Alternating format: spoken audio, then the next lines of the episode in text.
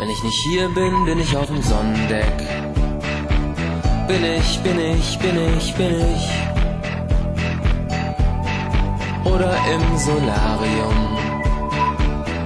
Oder am Radar. Und wenn ich nicht hier bin, bin ich auf dem Sonnendeck. Bin ich, bin ich, bin ich, bin ich. Oder im Aquarium. Liebe Hörerinnen und Hörer, ich glaube, man könnte diesen Song von Peter Licht auch einfach genießen. Die ganze relaxte Stimmung, die davon ausgeht und die schönen Bilder, Sonnendeck, Solarium, Aquarium, hier hat jemand frei und er hält sich an einem extrem angenehmen Ort auf. Sonnendeck war im Jahr 2001 ein Indie-Sommerhit, erfüllte sozusagen die Monate mit Leichtigkeit und Wärme, bevor im September dieses Jahres zwei Flugzeuge ins New Yorker World Trade Center flogen. Und er ließ ein paar interessante Stichworte fallen, denen es sich dann doch lohnt, ein bisschen näher nachzugehen. Man kann Sonnendeck nämlich interpretieren als einen Song über Kreuzfahrtschiffe oder über Yachten. Beide Formen des freizeitorientierten Aufenthalts auf dem Wasser haben in diesem Jahrhundert einen Boom erlebt. Kreuzfahrten sozusagen als Massenvergnügen, Yachten, genauer die sogenannten Superjachten, als exklusive Statussymbole absurd reicher Leute. In dieser Folge der Zeitgeister geht es um weiße, große Schiffe. Wie kam die Idee der Schiffsreise auf, die ausschließlich zum Vergnügen stattfindet? Welche Art von Abgrenzung oder Isolation findet dort statt? Für wen sind Luxus und Stille zugänglich und für wen nicht? Welches Sommergefühl vermittelt der Song und muss man dafür unbedingt hinaus aufs Wasser? Ich werde dazu auch mit einer Frau sprechen, die sich mit der Geschichte der Passagierschifffahrt befasst. Sie wird uns einen Einblick geben in das Freizeitvergnügen auf dem weiten Meer.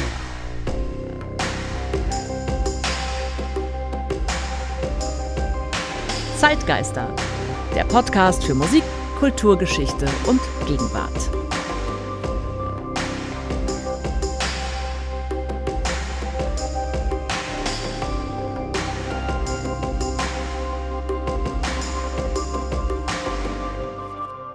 Mein Name ist Ralf Schlüter. Ich produziere den Podcast Zeitgeister zusammen mit der Zeitstiftung Ebelin und Gerd Bucerius.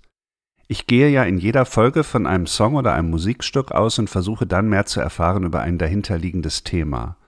Und diesmal geht es um einen kleinen Menschheitstraum. Allein oder mit wenigen Leuten draußen auf dem Wasser zu sein, weit entfernt vom Lärm der Zivilisation. Über Peter Licht wusste man lange Zeit nicht viel. Er wollte zwar durchaus als Musiker Erfolg haben, aber ungern sein Gesicht zeigen. So gab es einige Jahre lang keine Fotos von ihm. Bei einem Auftritt in der Harald Schmidt Show im Jahr 2006 wurde nur sein Körper gefilmt. Mittlerweile hat sich das längst gelockert und Peter Licht tritt ganz normal öffentlich auf. Er ist zum Beispiel auf Instagram auch recht aktiv. Sein wirklicher Name ist Meinrad Jungblut. Er stammt aus Köln. Im Jahr 2000 spielte er das Lied Sonnendeck ein. Er war damals gerade 34 und arbeitete als Werbetexter. Das Lied erschien in einer Auflage von 1500 Stück als Single auf einem kleinen Plattenlabel mit dem schönen Namen Betrug. Irgendwann war die Auflage verkauft.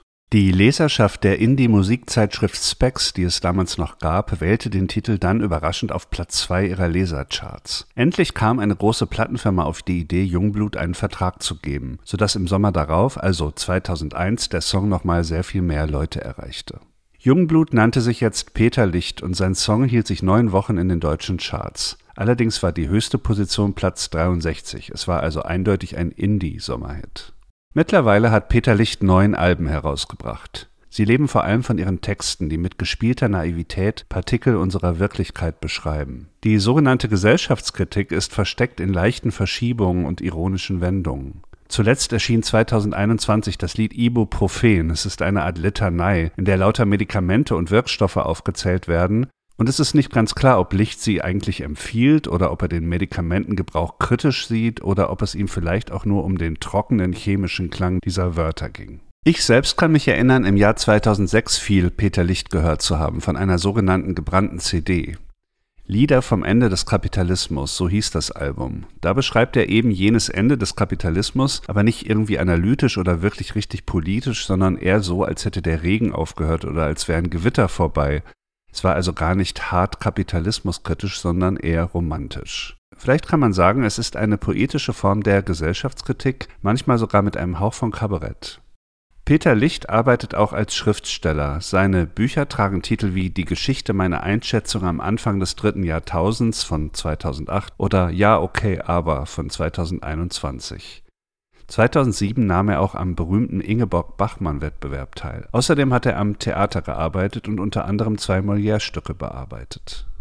Sein kleiner Hit von 2001 beginnt mit einer unscheinbaren, aber genialen Zeile. Wenn ich nicht hier bin, bin ich auf dem Sonnendeck. Großartig deswegen, weil sie auch etwas offen lässt. Wenn ich nicht hier bin, heißt ja, er ist in dem Moment an einem ganz bestimmten Ort, den wir aber nicht kennen. Das gibt dem Text eine Leerstelle, die man beim Hören auch selbst füllen kann.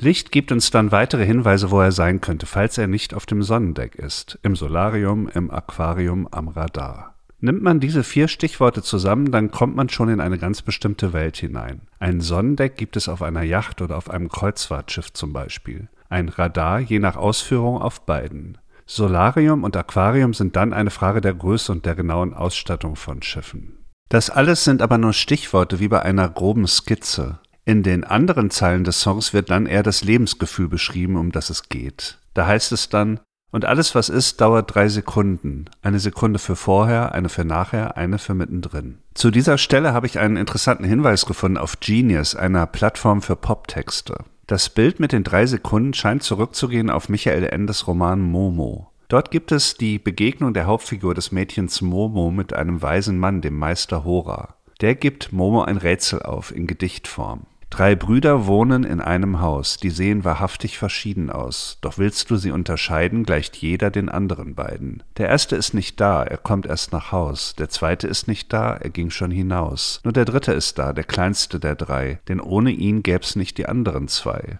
Und doch gibt's den dritten, um den es sich handelt, nur weil sich der erst in den zweiten verwandelt. Denn willst du ihn anschauen, so siehst du nur wieder immer einen der anderen Brüder. Der User of Genius überträgt es hier auf diesen Peter Licht-Song. Der erste Bruder ist die Zukunft, die Sekunde für nachher. Der zweite Bruder ist die Vergangenheit, die Sekunde für vorher. Der dritte ist die Gegenwart, im Lied die Sekunde für mittendrin. Peter Licht beschreibt einen Zustand, in dem das Vergehen der Zeit einem besonders bewusst wird. Das sind ja oft die Momente, wo wir nichts tun müssen. Wenn wir in der Sonne liegen, haben wir sozusagen Zeit für die Zeit. Es folgt dann noch der Satz in dem Song Für da, wo der Gletscher kalbt, wo die Sekunden ins blaue Meer fliegen.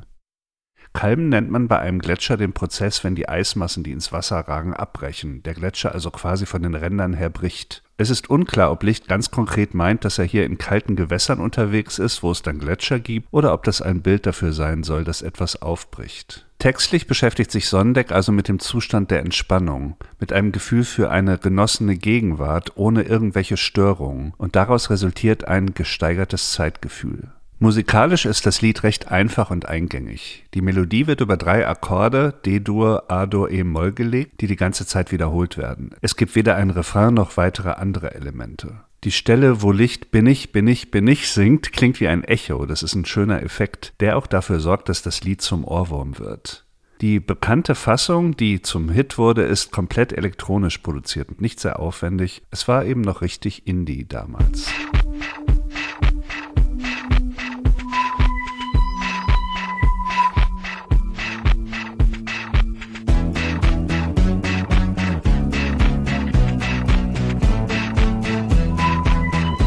Ich nicht hier bin, bin ich auf dem Sonnendeck. Bin ich, bin ich, bin ich, bin ich. Oder im Solarium. Oder am Radar.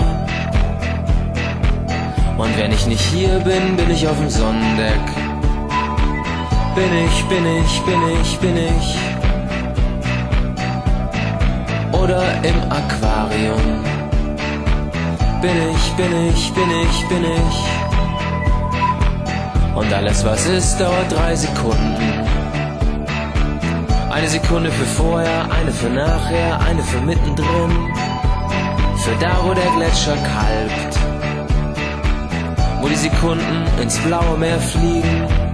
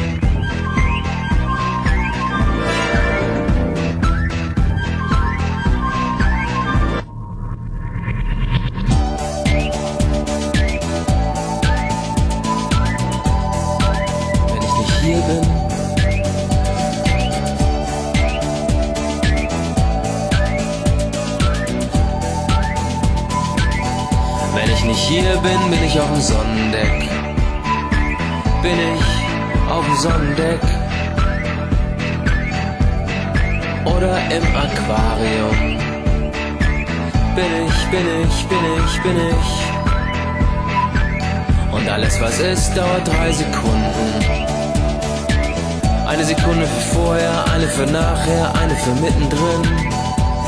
Für da, wo der Gletscher kalbt. Wo die Sekunden ins blaue Meer fliegen.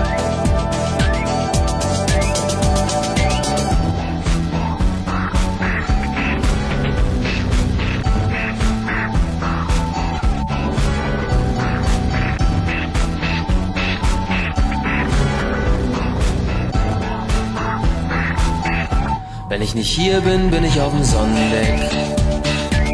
Bin ich, bin ich, bin ich, bin ich.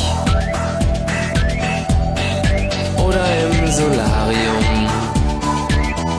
Oder bin ich am Radar.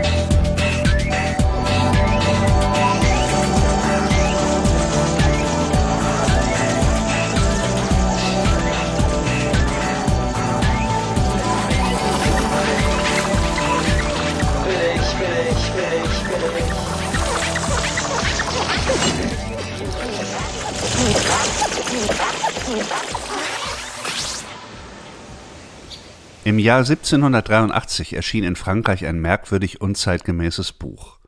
Es waren ja bewegte Zeiten, die Epoche der Aufklärung. Die Kirche und der Feudalismus standen in der Kritik. Überall wurde über eine mögliche andere Gesellschaft gesprochen. Am Ende des Jahrzehnts würde all das in den Sturm auf die Bastille münden. Das war der Beginn der Französischen Revolution. Jean-Jacques Rousseau war einer der führenden Philosophen und politischen Denker der Zeit. Er hatte die Debatte um die Aufklärung maßgeblich mitbestimmt, war aber zugleich sehr eigenwillig und widerspenstig, kein Denker, der sich einfach so für eine politische Richtung oder eine Bewegung vereinnahmen ließ. So ist es vielleicht auch nicht verwunderlich, dass er eben dieses Buch herausbrachte. Reverie du Promeneur solitaire, auf Deutsch wird es meist übersetzt mit Träumereien eines einsamen Spaziergängers. Die Übersetzung meiner Ausgabe lautet Träumereien eines einsam Schweifenden. Die berühmteste Szene dieses Buchs spielt auf einem See in der Schweiz, dem Bieler See. Der liegt in der Nähe von Bern. Ein wirklich ziemlich kleiner See, ich war leider noch nie dort. In der fünften Träumerei seines Buchs erinnert sich Rousseau an seinen Aufenthalt dort im Jahr 1765, also fast 20 Jahre vor der Publikation der Träumereien. Rousseau schreibt, von allen Wohnstätten, an denen ich mich aufhielt, und darunter gab es ganz zauberhafte, hat mich keine so inniglich beglückt und mir so zartes Sehnen eingeprägt wie die St. Petersinsel mitten im Bieler See. Diese kleine Insel, die man in Neuenburg Ile de la Motte nennt, ist nur wenig bekannt, selbst in der Schweiz. Kein Reisender tut ihrer, soweit ich weiß, Erwähnung. Dabei ist sie sehr anmutig und gar einzigartig gelegen, um das Glück eines Mannes zu machen, der es liebt, sich abzusondern. Rousseau war auf die Insel geflüchtet. Er war ja aufgrund seiner Schriften vielen ein Dorn im Auge, dem absolutistischen König und natürlich der Kirche. Es gab nur ein Haus auf der Insel. Rousseau fand dort Herberge, gab sich der Natur und dem Müßiggang hin und wurde in den sechs Wochen seines Aufenthalts dort in Ruhe gelassen. Er hat diese Wochen später als die glücklichsten seines Lebens bezeichnet. Eine besonders schöne Stelle in der fünften Träumerei beschreibt, wie der Philosoph auf das Wasser hinausfährt. Während man noch bei Tische saß, schlüpfte ich hinaus und warf mich ganz allein in ein Boot, das sich bei ruhigem Wasser in die Mitte des Sees lenkte, und all dort streckte ich mich der Länge nach ins Boot, die Augen himmelwärts, und so ließ ich mich ganz nach den Launen des Wassers langsam treiben und schweifen, bisweilen mehrere Stunden, in tausenderlei Träume versunken, wirr zwar, aber herrlich. Und wiewohl sie ohne genau umrissenen oder festgefügten Gegenstand blieben, wurde ich ihrer nicht müde, und sie waren mir hundertmal lieber als alles, was ich an Süße von den sogenannten Freuden des Lebens. Oft mahnte mich erst das Sinken der Sonne an die Stunde des Rückzugs, und ich fand mich so weit ab von der Insel, dass ich aus Leibeskräften schuften musste, um vor Einbruch der Nacht anzukommen. Rousseau gilt ja bis heute als einer der großen Gesellschaftstheoretiker. Eine seiner Grundannahmen lautete, dass der Mensch am besten so wenig Gesellschaft und Zivilisation wie möglich um sich hat. Dass es ihm eigentlich am besten geht, wenn er sich als Teil der Natur fühlt, denn dort sind ja seine Ursprünge. In den Stunden auf dem Bieler See scheint er diesem Zustand ziemlich nahe gekommen zu sein. Ich weiß nicht, welches Boot Rousseau hatte, es klingt ja hier nicht besonders spektakulär, wahrscheinlich war es ein einfaches Ruderboot aus Holz. Hat dieses Holzboot von Jean-Jacques Rousseau irgendetwas mit den heutigen Superjachten zu tun? Mit den zwischen 100 und 200 Meter langen schwimmenden Palästen, auf denen die Superreichen sich über die Weltmeere bewegen? Ich glaube, dass es da durchaus Bezüge gibt, wenn auch auf widersprüchliche Art. Rousseau schreibt ja von seinem Bedürfnis, sich abzusondern. Das haben auch die Besitzer von solchen sehr luxuriösen Privatschiffen. Rousseaus Absonderung würde man heute eine Auszeit nennen. Er macht Urlaub vom Sozialen. Er hat sich selbst im Alleinsein intensiv als Individuum erfahren. Er war von der Gesellschaft getrennt, die er in seinen Schriften so engagiert beschrieben hat und die er ändern wollte. Auch die Superreichen schotten sich ab von dem Rest der Gesellschaften, in denen sie sonst leben. Sie isolieren sich von Leuten, die einfach nicht wohlhabend genug sind, um mit ihnen Umgang zu pflegen. Rousseau hat ja damals den feudalen Luxus gebrandmarkt und wollte genau davon weg. Heute könnte er in den französischen Mittelmeerhäfen jene mobile Elite sehen, die ihren Überfluss in einer schwimmenden Innenwelt zelebriert. Die größte Yacht der Welt ist im Moment die Asam, gebaut 2013 in Deutschland. Sie gehörte dem Scheich Khalifa bin Zayed, Präsident der Vereinigten Arabischen Emirate. Der starb allerdings im Mai 2022 und wer der neue Besitzer ist, ist unklar. Die Asam ist 180 Meter lang. Angeblich waren 4000 Personen an ihrem Bau beteiligt. Über den Preis des Schiffes sind verschiedene Angaben im Umlauf. Zwischen 500 und 600 Millionen Dollar wird sie gekostet haben. Die Asam gehört mit einer Höchstgeschwindigkeit von 33 Knoten, das sind 60 Stundenkilometer, zu den schnellsten Megayachten. Eine Herausforderung für den Interior Designer war der große Kronleuchter im Hauptsalon. Der sollte auch bei voller Fahrt keine Klirrgeräusche machen. Laut eigener Aussage ist das dem Designer gelungen. Die Crew des Schiffs besteht aus 70 bis 80 Leuten. Zusätzlich können bis zu 35 Gäste an Bord sein. Das ist relativ viel. Normalerweise sind auch sehr große Yachten bei etwa 20 Gästen begrenzt. An Bord kann man vieles tun, unter anderem auch Golf spielen. Tja, man könnte jetzt noch viel über diese und andere Megajachten erzählen. Über die Eclipse zum Beispiel, die Yacht von Roman Abramowitsch. Diese und seine anderen Schiffe wollte der russische Oligarch nach dem Beginn des Angriffs auf die Ukraine in Sicherheit bringen, da sie im Westen beschlagnahmt werden sollten. Die größte Segelyacht der Welt gehört dem Amazon-Gründer Jeff Bezos. Sie heißt Koro und ist 127 Meter lang. Angeblich hat sie 500 Millionen Dollar gekostet. Mir fehlt ehrlich gesagt die Fantasie, was auf einer Superjacht eigentlich genau passiert und welche Realität sie produziert. Können sich der Scheich oder Jeff Bezos auf eine ähnliche Weise selbst erfahren, wie das Jean-Jacques Rousseau möglich war, auf den Sonnendecks ihrer Prachtschiffe? Oder sind sie eigentlich die ganze Zeit busy, telefonieren und haben Besprechungen, um ihre Imperien zu verwalten? Wer hat wirklich Muße auf solchen Schiffen mit lautlosen Kronleuchtern? Ist diese in sich geschlossene Welt des Reichtums eine der Entspannung oder eine des extremen sozialen Drucks? Der französische Soziologe Grégory Say hat gerade ein Buch über das Thema veröffentlicht. Es heißt Superjachten und ist jüngst auf Deutsch erschienen. Im Untertitel ist von Luxus und Stille die Rede. Er zeichnet das Bild einer Welt, in der eigentlich alles negiert wird, worum wir derzeit ringen. Zuallererst soziale und ökologische Verantwortung.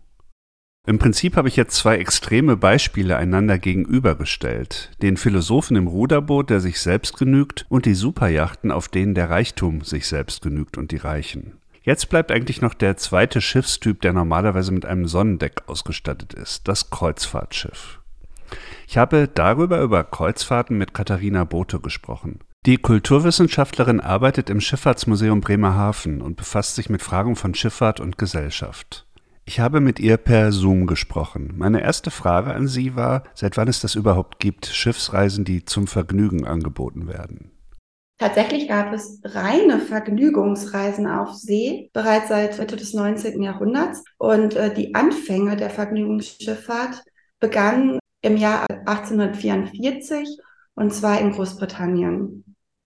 Da Was ist da passiert? Die, Was ist da, wie kam es dazu? Ja, da hatte die britische Reederei, die Peninsula and Oriental Steam Navigation Company, erstmals Freizeitreisen angeboten von Southampton äh, zum Mittelmeer. Und diese Reisen galten als Vorläufer des modernen Kreuzfahrtgeschäftes.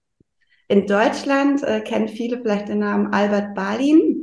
Der war der Direktor der Hamburg America Packet Company, HAPOC. Und diese führte im Jahr 1891 das erste Kreuzfahrtschiff ein mit dem Namen Augusta Victoria. Luxuskreuzfahrten. Es gab nur Passagiere der ersten Klasse und die Gäste waren zum Beispiel äh, Bankiers und Adlige, Also eine Reise damals, die, die war nicht erschwinglich, die kostete um 2400 Goldmark. Und äh, das waren eben Reisen ans Mittelmeer und die Karibik, aber auch schon Eis- und Kälte faszinierte damals. Thomas Cook zum Beispiel bot erste Kreuzfahrten nach Nor Norwegen an ähm, im Jahr 1875. Also das waren so die, die, die ersten Luxusreisen, die eben für die Vergnügung auf See ähm, angeboten wurden.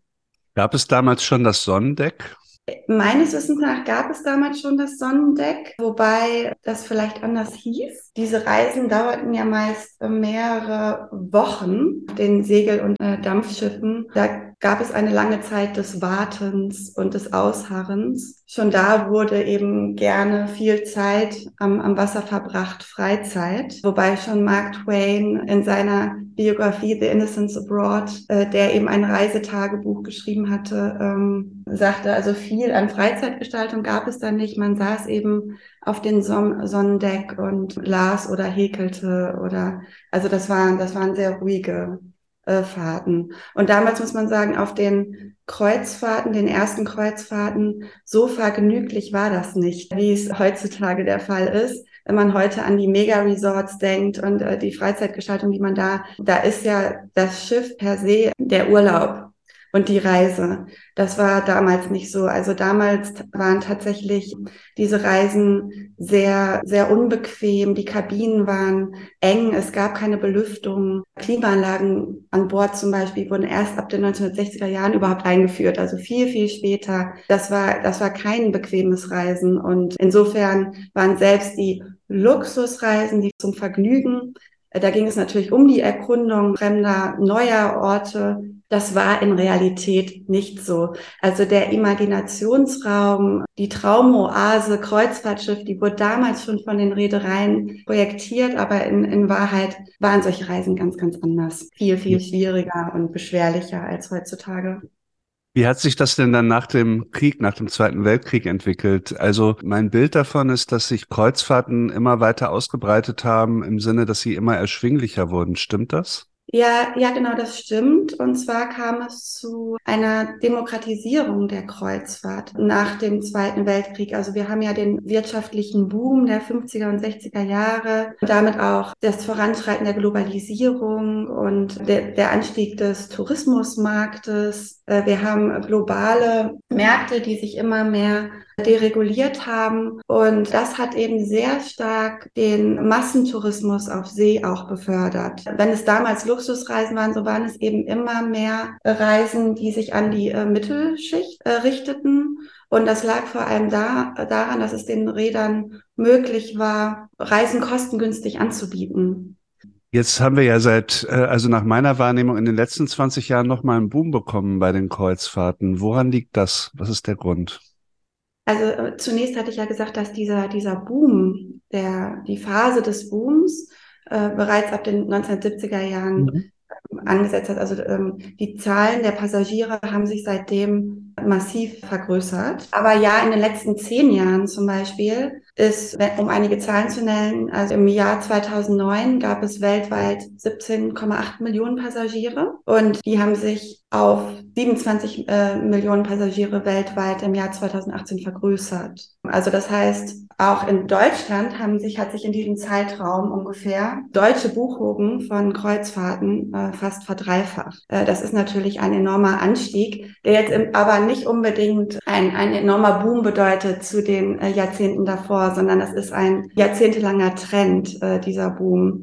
Nun ist es so, dass die Kreuzfahrtbranche selbst sehr stark an ihrem Image arbeitet. Ja, der Markt hat sich geöffnet für eine große Vielzahl an Personen, dadurch, dass Kreuzfahrten erschwinglicher geworden sind. Also heutzutage kann man sagen, dass im Durchschnitt eine einwöchige Kreuzfahrt um die 1300 Euro kostet. Das ist viel, viel weniger, als das früher der Fall war. Aber Kreuzfahrten hatte lang, hatten lange Zeit ein Image, das an, an, sich nur an bestimmte Bevölkerungsschichten widmete und vor allem auch die älteren Generationen ansprach. Und dieses Image hat sich, würde ich sagen, in dem Zeitraum etwas auch gewandelt, zumindest in den letzten Jahren. Ähm, indem es eben mit anderen Angeboten an Bord, also Familienangeboten, aber auch für die jüngere Generation spezifische Angebote sich entwickelten, sodass eben sich durch alle Altersschichten hindurch Passagiere eben auch an Bord eines ähm, solchen Kreuzfahrtschiffes äh, befinden können. Katharina Bote vom Schifffahrtsmuseum in Bremerhaven. Das hat mich dann doch überrascht, wie stark die Zahlen weiter angestiegen sind in den letzten 10, 15 Jahren. Kreuzfahrten sind ja nicht unbedingt klimaverträglich und sie stehen zunehmend in der Kritik. Und das Sonnendeck, wenn man es wörtlich nimmt, ist eine ziemlich komplizierte Sache geworden in der Gegenwart, auch jenseits der Megayachten. Einerseits ist dieses Vergnügen samt Solarium, Aquarium und Radar irgendwie erschwinglicher geworden, aber wenn man über gesellschaftliche und ökologische Probleme nachdenkt, ist man dort ja nicht unbedingt Teil der Lösung, wie es so schön heißt. Ob Peter Licht darüber nachgedacht hat, als er im Jahr 2000 sein Lied textete? Ging es ihm überhaupt wirklich um Kreuzfahrten oder Yachten oder ist sein Sonnendeck nicht eigentlich eher eine Idee, eine schöne Vorstellung, eine Fantasie? Man darf nicht vergessen, dass er aus der Indie-Kultur kommt, da geht es ja eigentlich normalerweise nicht um Luxus. Vier Jahre nach seinem Sommerhit im Jahr 2005 wurde ein neues Genre in der Popmusik ausgerufen. Ein Genre, das quasi rückwirkend erfunden wurde. Es entstand aus einer Fernsehserie heraus. Dieses Genre hat den schönen Namen Yachtrock. Mit Yachtrock bezeichnet man amerikanische, weiche, oft akustisch produzierte Rockmusik der 1970er und 80er Jahre. Die Musik der Eagles, der Doobie Brothers, Christopher Cross, Toto, Steely Dan, um nur einige Namen zu nennen. Damals, als die Musik produziert wurde und sehr erfolgreich war, da sprach man eher von Soft Rock. Und die Musik war zwar sehr erfolgreich, aber sie hatte kein besonders hohes Renommee bei Musikkritikern und Musikkennern. Yachtrock klingt lässig, entspannt, sommerlich. I'll be holding on. I'll be holding on. Oh, yes, I. So she's a friend of mine. Take it easy. Take it easy. Don't let the sound of your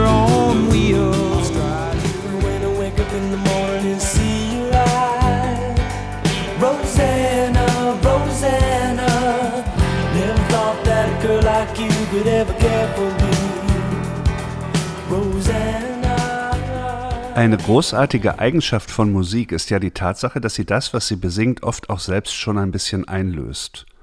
Man könnte also sagen, für die Dauer eines Yachtrock-Songs liegt man quasi auf dem Sonnendeck, egal wo man sich gerade befindet. Und das ist ja auch der Sinn dieses Wortes, dieses Genrewortes Yachtrock.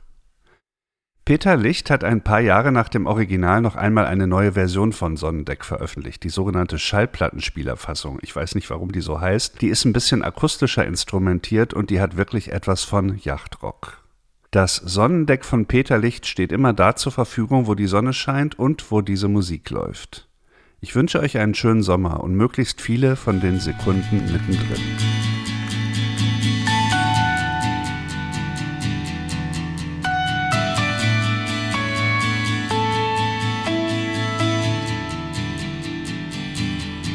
Hier bin, bin ich Sonnendeck. Bin ich, bin ich, bin ich, bin ich. Oder im Aquarium. Da bin ich am Radar. Alles was ist, dauert drei Sekunden. Eine Sekunde für vorher, eine für nachher, eine für mittendrin. Für da, wo der Gletscher kalbt. Sekunden ins blaue Meer fliegen.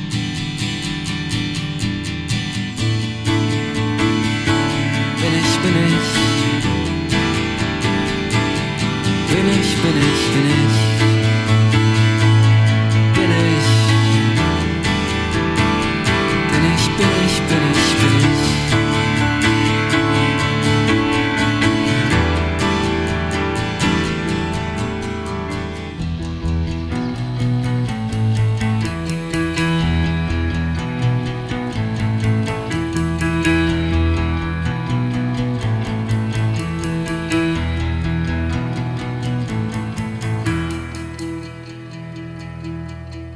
Das war die Folge 31 des Podcasts Zeitgeister. Ich bedanke mich bei euch fürs Zuhören, bei Katharina Bote fürs Gespräch und natürlich beim Team der Zeitstiftung. Wenn euch dieser Podcast gefällt, wenn ihr den gerne hört, dann freue ich mich über alle Formen der digitalen Unterstützung, also Punkte geben, Abonnements, Empfehlungen auf Social Media.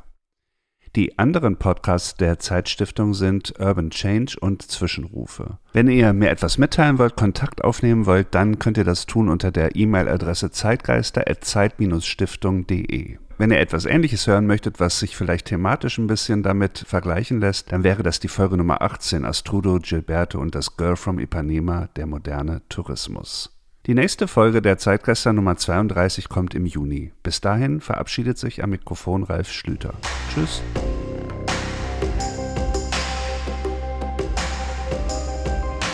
Zeitgeister, der Podcast für Musik, Kulturgeschichte und Gegenwart.